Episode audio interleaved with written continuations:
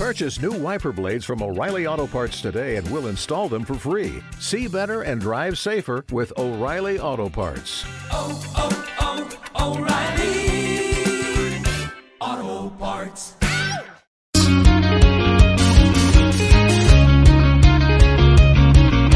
¿Qué tal chicos? Bienvenidos a Entre Lenguas. Hoy vamos a estar con Julio Fernández, quien es comunicador, escritor y además tiene su banda de rock. ¿Qué tal Julio? ¿Cómo estás? Hola, ¿qué tal, chicos? Bueno, estoy muy bien. Muchas gracias por eh, la invitación. Eh, y bueno, ahora mismo, como estoy un poco cansado porque eh, he tenido que ir a grabar hoy día. En el periodismo se trabaja así, entonces eh, hoy ha, sido un día fuerte, fuerte. Acabo de llegar a mi casa hace un ratito, pero contento de poder compartir un momento con ustedes. Gracias. Queremos comenzar la entrevista sabiendo cómo empezaste tu carrera de comunicación, porque por ahí hemos estado chismeando y sabemos que te, tú te especializaste en lo que es publicidad, pero cómo llegaste a lo que es el reportaje, ¿no? Claro, eh, lo que pasa es que en realidad eh, en la universidad, en comunicaciones, te enseñan eh, concretamente todo de, todo de todas las especialidades, ¿no? O sea, yo he llevado cursos de relaciones públicas, de publicidad, de periodismo, y solo en el último ciclo te especializas. Entonces, en ese último ciclo, yo me especialicé en publicidad, pero en realidad yo ya desde el quinto ciclo de carrera, yo ya compaginaba eso, eso en los estudios universitarios con eh, mi deseo por escribir, que es lo que a mí finalmente me apasiona y que me llevaba a, no entrar a algunas clases, pero no porque era vago y me quería tirar la pera, sino porque me encontraban siempre en la biblioteca de la universidad. Valoro mucho esa biblioteca porque les juro que yo he pasado la mayor cantidad de, de mi tiempo universitario en la biblioteca más que en los salones. Y as- así la literatura y las ganas de escribir un libro en ese entonces eh, me llevaron a eh, dedicarme al periodismo. Primero trabajando en una revista, en una revista que era del rubro textil peruano, eh, y luego eh, en algunas otras cositas, en minería, por ejemplo, pero también en, en lo que es periodismo, y luego finalmente hace seis años ya en el Canal 9, que es donde ahora mismo laboro, ¿no? Quería saber, por ejemplo, ¿qué, qué solías leer? ¿A qué autores seguías constantemente que te inspiran para poder crear tu primer libro, ¿no? Que lo haces antes de terminar la universidad, por lo que he investigado. Sí, en realidad sí, lo hice antes. Autores, eh, en realidad me gusta demasiado el, realismo urbano, que es oposición al realismo mágico, ¿no? El realismo mágico que tiene en un exponente latinoamericano a Gabo, por ejemplo, ¿no? A Gabriel García Márquez. Eh, incluso Gabriel García Márquez tiene también algunas novelas que son de realismo urbano, que es eh, no tanto lo, eh, bueno, como por ejemplo leer Cien años de soledad y la trama que lo, lo que implica, ¿no? El realismo urbano te aterriza a cosas que ocurren en la realidad. Por ejemplo, y para mí el, el máximo representante peruano del medio urbano, que es Julio Ramón Ribeiro, con ese tipo de novela de calle, con ese tipo de cuentos de lo que pasa en, en los lugares alejados, ¿no? Eh, la palabra del mudo, que resume, es un cuentos que resumen diversas cosas, por ejemplo. Eh, esos son los autores que a mí me, me llaman la atención. ¿Cómo así eh, tú decidiste o cómo comenzaste a planear o a escribir eh, No debes extrañarme? Porque eso lo escribes cuando tú estabas en la universidad, ¿no? Le escribí en la universidad, pero no debes extrañarme, es mi segunda novela en realidad. Ah, segunda, ok. Eh, ajá, es la segunda. En la universidad escribí otra y, y fue, bueno, eh, publicarla imposible, porque en, en el país, en nuestro país, lamentablemente, hacer literatura es como querer ser un surfer en Bolivia, ¿no? O sea, no hay, eh, no hay público, no hay un gran público, ¿no? Entonces, para una persona joven que quiere hacerlo, tiene que contra un montón de cosas, ¿no? O sea, es complicadísimo. Y la primera batalla grande es contra las editoriales, porque no encuentras ninguna. Yo toqué las puertas de todas y me, te, te dicen, no rechazaron la novela, Pero ¿sabes qué pasó? Y esto ocurre hasta el día de hoy, que muchas editoriales te dicen que eh, pueden poner el sello de su editorial, pero tú pagas la novela, tú pagas los costos. Y era altísimo, era, era muy, muy fuerte. Entonces, este, en ese momento, obviamente yo, un chico universitario, no tenía esa cantidad de dinero. Lo que hice fue autogestionarla, sacarla, eh, aplicando todo lo que había emprendido en publicidad, eh, sacar yo mismo mi novela y conseguirme una imprenta, eh, yo mismo hacer la portada, la, la, diagramación, yo lo hice todo. Y así saqué 100 libros, un tiraje de 100, se los vendí obviamente a mis amigos, a mi familia, ¿no? que son los primeros que están ahí. Y bueno, eh, así saco la, la, primera novela y luego ya con ese entusiasmo hago No debes extrañarme, que es una novela que a mí me ha abierto en verdad muchas puertas y, y que me ha conseguido una editorial. O sea, ahora ya tengo una editorial que me respalda y que no debes extrañarme, además la saqué igual, vendí todo. Les cuento chicos, yo vendí todo lo que tenía mi PlayStation, eh, tenía un equipo de sonido, lo vendí, me pedí, me, me, pedí un préstamo también pequeño para poder sacar un tiraje de 300 libros de No debes extrañarme. Hice todo el esfuerzo, aposté todo lo que tenía y saqué 300 libros y eh, uno de esos libros llegó a un, a un profesor que, eh, aparte del plan lector, le gustó, me dijo si podía sacar 500 libros y yo dije, wow, ¿no? O sea, 500 libros de la nada.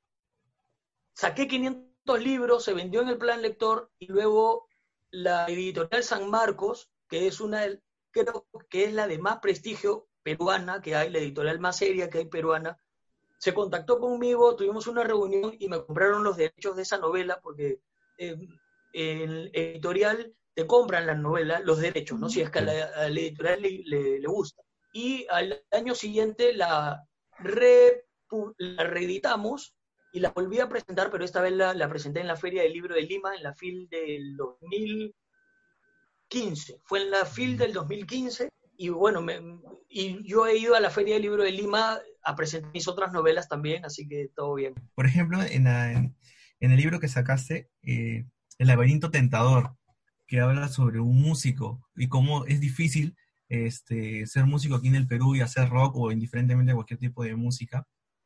Y justo lo tocas, ¿no? También, este, que es para ser escritor, para lanzar tu primer libro, también tuviste que hacer muchas cosas. O sea, realmente en tus libros te inspiras bastante en lo que tú has vivido. O sea, no, no he tenido la oportunidad de leerlo, por completo me gustaría este, leerlo, porque yo sé que tú tienes una influencia muy marcada en tu grupo, he escuchado tu banda, el Slow, este, sobre los Hot Chili Peppers, y yo soy un fan de los Red Hot Chili Peppers desde que tenía 10 años. Entonces, ¡Wow!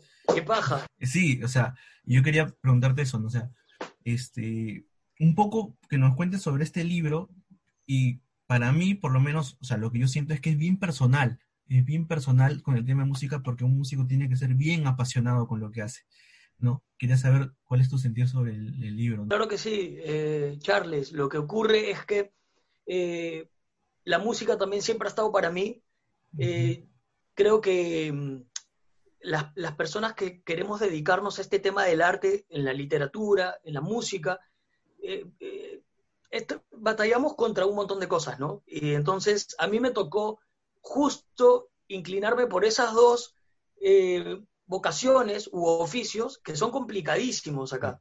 Entonces se vive mucha frustración. Yo he visto, eh, yo toco desde hace muchos años y he tocado con varias bandas tributo a Red Hot Chili Peppers, por ejemplo, mucho tiempo.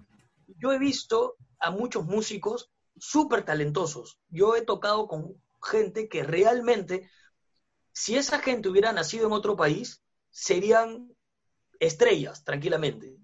Y ahora, hoy por hoy, eh, están relegados a otro tipo de vidas alejados de la música. Algunos ganándose la vida como pueden.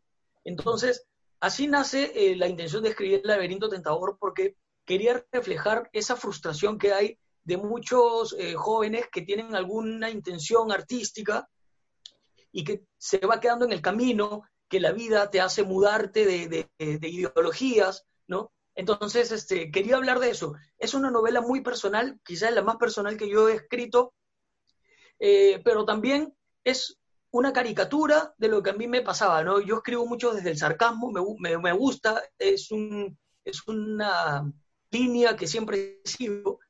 Así que eh, el personaje es, un, es una caricatura mía que va este, tocando en los bares del centro de Lima, de Barranco, y haciendo pues eh, las locuras de la noche en medio de, del mundo del rock, ¿no? Eso se trata el laberinto tentador, novela que también presenté en la Feria del Libro de Lima y que se encuentra además en el plan lector peruano y que, bueno, ha sido reeditada hace poquito, le han sacado una nueva portada, incluso es algo que me emocionó mucho. Y bien, o sea, yo creo que, yo creo que cumplí esa, ese sueño de poder escribir sobre la música, ¿no? Que es un ambiente tan complicado, tan complicado. El otro día leí una, una frase que me gustó mucho que era, y a ti que eres fan de Red Hot, por ejemplo, yo también, yo soy fan así, eh, empedernido de Red Hot, o sea, loquísimo, tengo tatuajes de Red Hot Chili ah, Peppers, o sea, soy muy fan de Red Hot. Entonces, había una frase como que decía, tus músicos favoritos alguna vez fueron músicos locales y principiantes.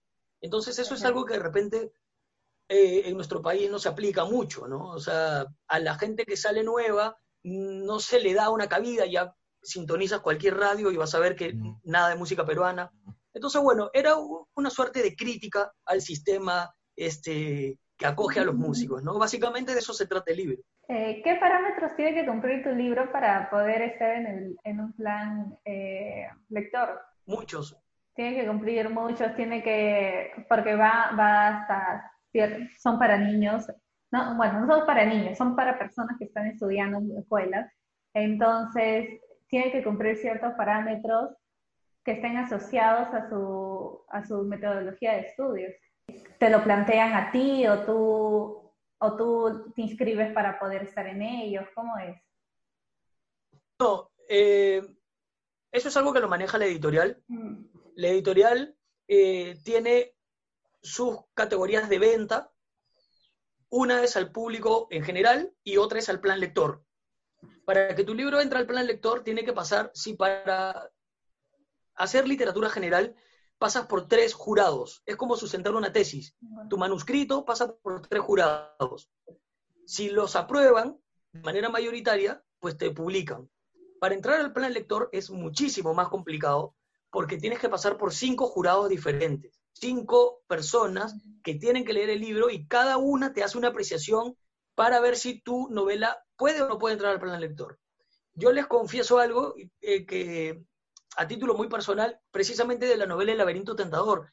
El manuscrito de esa novela es otra cosa a lo que finalmente se publicó, porque tuve, esa novela la escribí con mucho, ah, por momentos, con, mucha sinceridad, por así decirlo, ¿ya? Y era un poco cruda.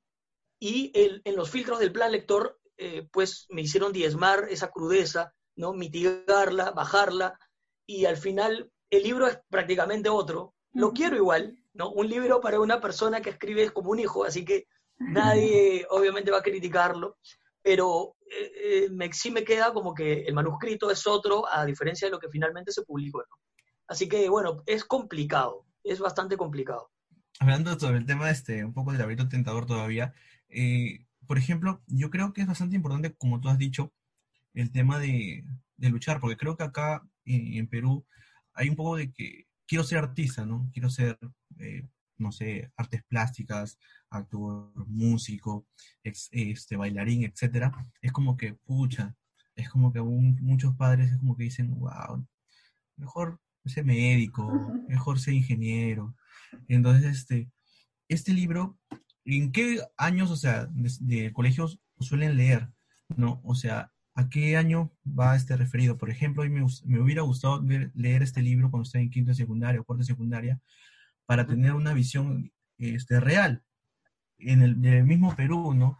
Este, sobre lo que sobre lo que uno sueña, ¿no? Yo, este, bueno, yo toco un poco de guitarra, vamos a decir así, este, soy un músico amateur, bien amateur, pero me hubiera gustado, por ejemplo, darle con todo, ¿no? Pero hay esa inseguridad, ese miedo de que, pucha, y si, después no tengo para parar la olla, ¿qué va a pasar, no? Exacto. Y bueno, eh, eh, respondiendo a la primera parte de tu pregunta, en el plan lector está para cuarto y quinto de secundaria, ese son los, los que leen, no debe enseñarme el laberinto tentador, Eh, básicamente, la intención de ser músico, yo creo que tú tienes toda la razón en lo que dices, es complicadísimo y yo creo que la primera batalla o, la- o el, el primer gran reto es contigo mismo, ¿no? Eh, obviamente los papás siempre te van a recomendar que te alejes, ¿no? De, cualquier intención de ese tipo. Ahora lo comprendo más que antes. Antes yo, yo vivía un poco como que con la idea de que, de que quizá me había equivocado, porque mi padre quería que yo estudie Derecho como él estudió. Y en esos tiempos era complicadísimo, ¿no? O sea, era, era súper súper tranca hablar con, con mis papás porque eh, yo estaba en un camino distinto totalmente. Pero yo creo que la, la clave es que tú mismo te la creas, que tú mismo lo hagas.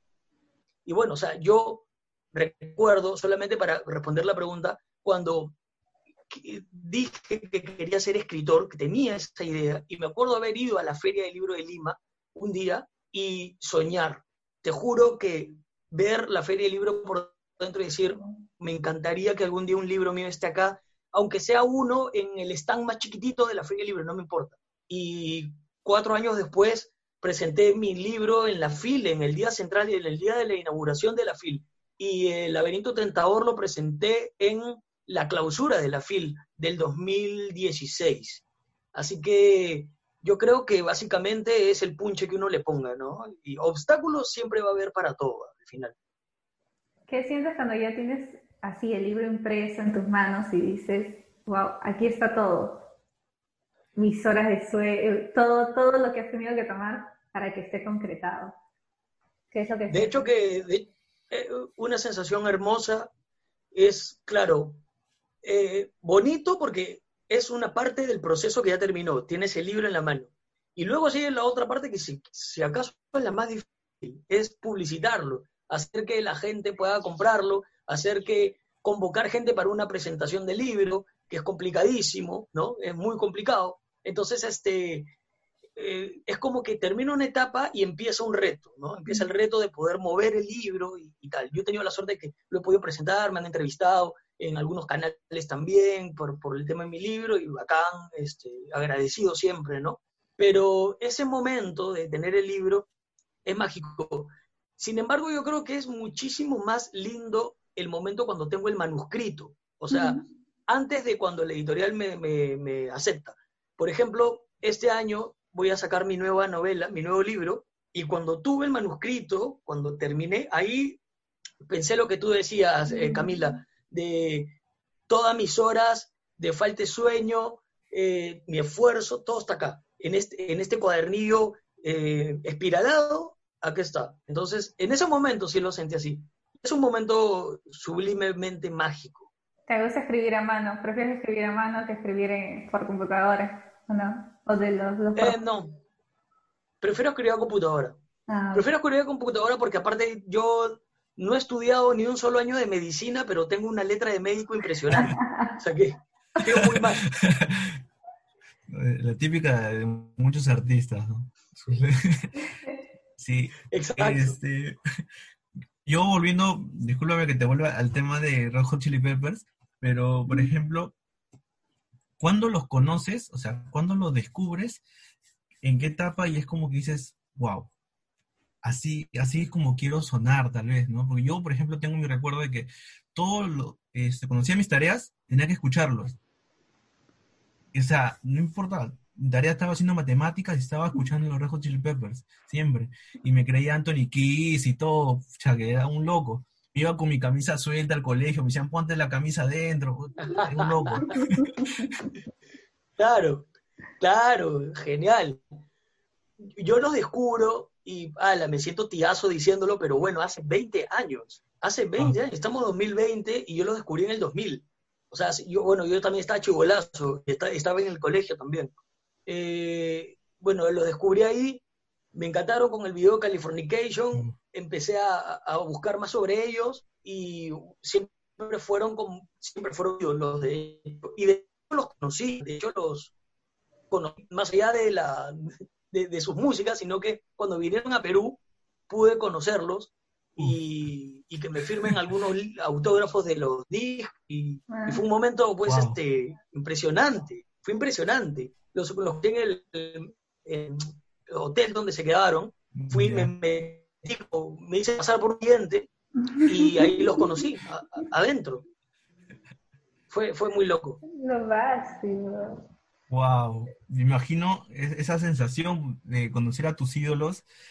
Wow, wow, debe ser increíble. Ahora, una, Sí. una pregunta, así bien, no sé, un poco como que, no sé, medio, medio fan.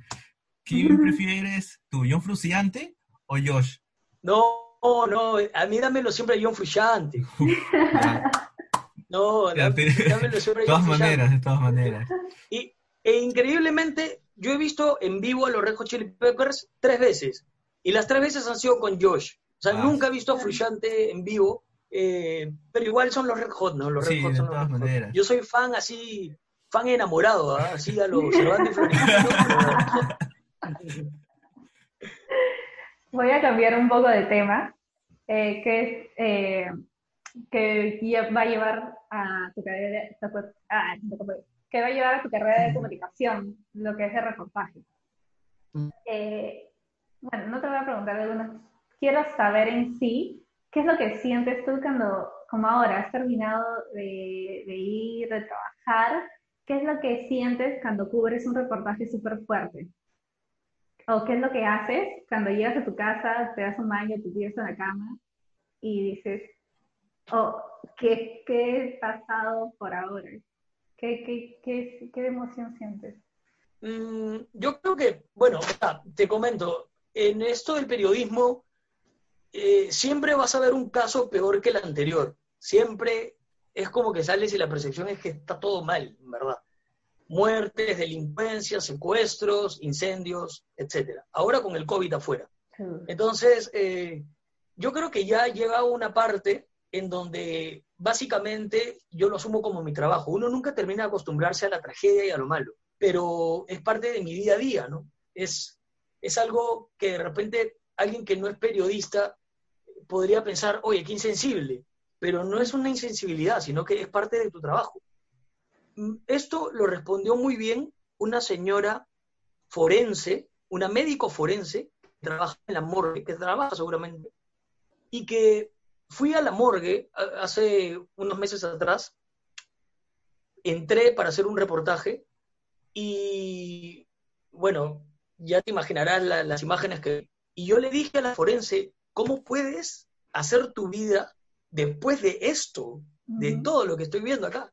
Y ella me dijo precisamente eso, es parte de mi trabajo, pero no es, no es que sea una insensibilidad, sino que eh, la- lamentablemente es lo que uno tiene que hacer, ¿no? Y es parte de. Así que uno nunca termina de acostumbrarse, me dijo ella. Y eso es muy cierto. Yo tampoco nunca termino de acostumbrarme a, a las cosas que hago. Aunque, a diferencia, en el periodismo también cubres cosas bonitas, te pasan cosas chéveres, eh, viajas, conoces, eh, que es la otra parte del periodismo, ¿no? Porque tampoco me voy a hacer el sufrido, ¿ah? el que, ay, que el periodismo, que no sé qué. No, no, no, no, no. El periodismo es un oficio hermoso, el periodismo es un Sí. oficio de verdad lindo. En serio, es un, un oficio lindo. Y yo le juro que en un mismo día he estado en un incendio y a las horas viajando en el avión presidencial a alguna parte del, del o sea, de verdad que es así de, de vertiginoso. ¿Y qué es lo que sienten tus papás, o bueno, tu familia, cuando tú, eh, sé que cubriste lo que fue el terremoto de Chile y te tuviste que. Y, Sí. o esos tipos, esos tipos de noticias que tienes que cubrir, que son agotadoras mentalmente, físicamente también pueden ser, ¿no? Pero ¿qué, qué, qué es lo que siente tu familia? ¿Te envían como tus mensajes? ¿Están así preocupados por ti? ¿O ya les- lo tratan con calma? Bueno, en realidad, mira, el, terremoto de Chile que fui a cubrir fue loco porque igual estaba también ya regresándome a mi casa y me llaman, ya me estaba, cerca, y me llaman a decirme, alista tres, cuatro cosas y te vas ahorita que ha habido terremoto en Chile y, y tienes que ir. Así que nada, ni siquiera llegué a mi casa, gra- eh, guardé algo y me fui. Llegué a Chile, obviamente mis papás, todo el mundo aterrado, ¿no? Porque ya te imaginarás, Chile estaba hecho un desastre.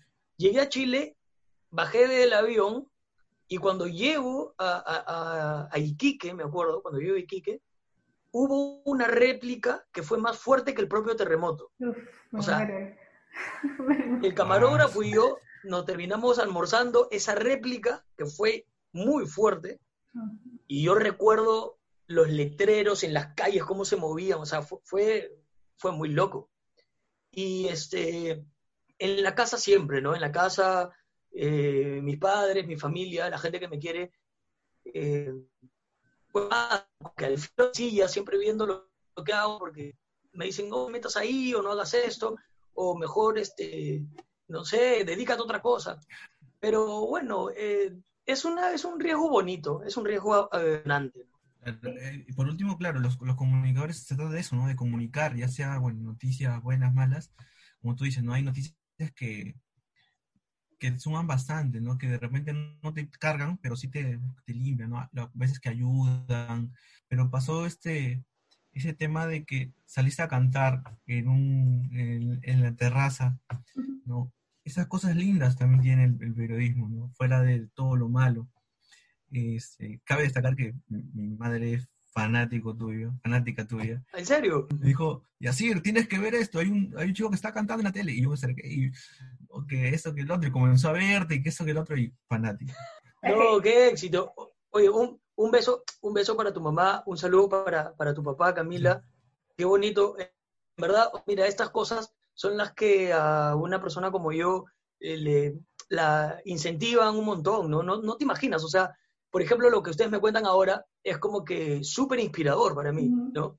Me alientas a, a- a- a creer que estoy haciendo las cosas bien o que estoy encaminándome bien, ¿no? En medio de eh, ahorita, por ejemplo, que como tú lo decías, Yacier, esto está complicadísimo fuera, hay cosas malas, pero también puede haber tipo eh, esa otra parte, ¿no? Esa otra parte de repente un poco más, eh, digamos, no alegre, porque creo que no estamos en una época alegre, pero sí que te puede mostrar otra cara de repente de la misma noticia, ¿no?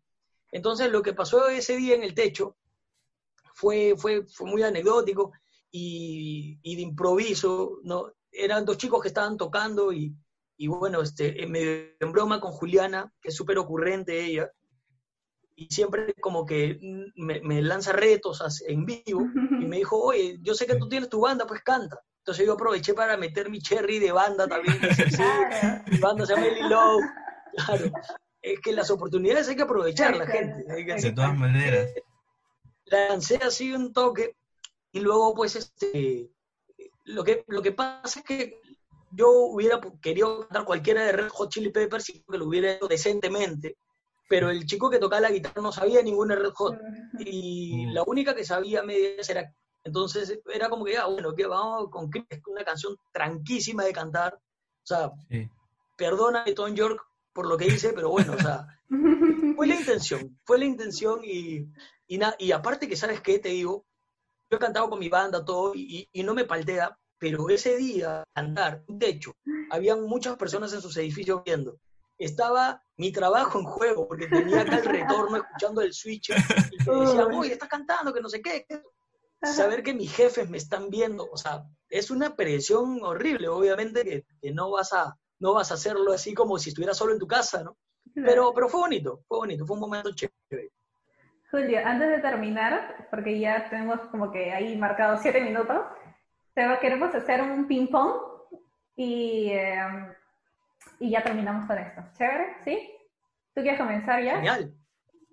Ya, este sí. Ah, este, no sé si has visto la película este, Casi Famosos, Mm, donde es un chico que va este, haciendo reportaje a una banda. ¿Ya? Ya, y le Ay, hace qué una interesante. pregunta. No lo he visto, no lo he visto. Me parece interesante la premisa. Sí, y este, le hace una pregunta al vocalista, le dice, ¿qué es para ti la música? Mm. ¿Qué pro- esa pregunta es profundísima. De verdad que Sí. es muy. Es, wow. Pero si la, si la tengo que responder en ping-pong, tipo. de- para mí la música es el sentido de la vida. Tu primer libro. Mi hijo. El hijo que no tengo. A ver, la familia. Por lo que salgo a trabajar todos los días. Les debo todo. Eh, el reportaje. mi pasión, mi adrenalina y mi droga. Los Red Hot Chili Peppers. Mi sana adicción. Y por último, ¿qué significa para ti, ya que estoy melancólica por estar lejos, el Perú?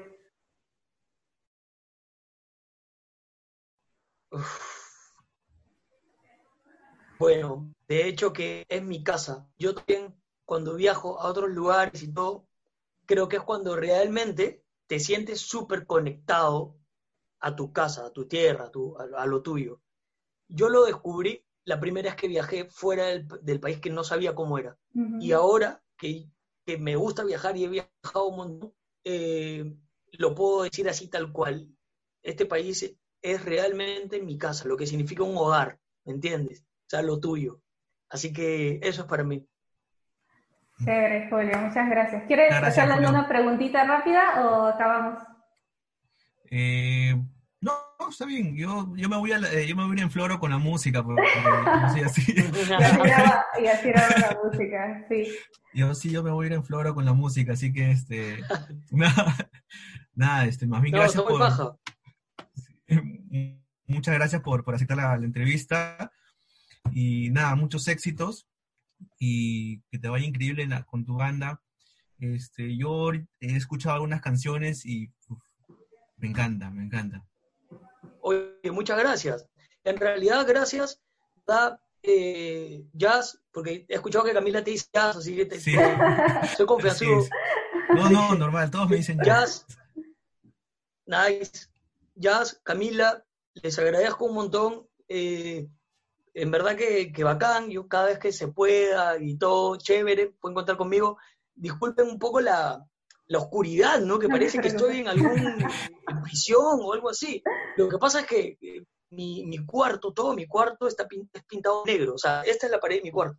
Y todo está pintado de negro. Entonces, mucha luz no hay. Sí, es medio loco porque me alumbro con lámparas. Eh, y, y soy fanático de tener lámparas acá y alumbrar con lámparas. Entonces, bueno, nada, les pido perdón por eso, porque es un poco extraño, pero eh, muy agradecido por el tiempo, por la buena onda y por haber eh, pues investigado tantas cosas de mí. En verdad que bonito. Muchas gracias.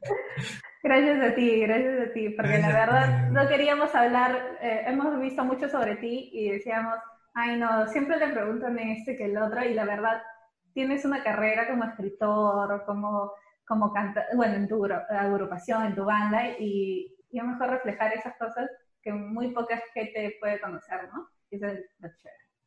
Son unos capos ustedes, ¿ah? Para bienes. Les deseo que, que todo les vaya súper porque en verdad está muy fluida, está muy paja. Los felicito, en verdad, chicos. Chévere.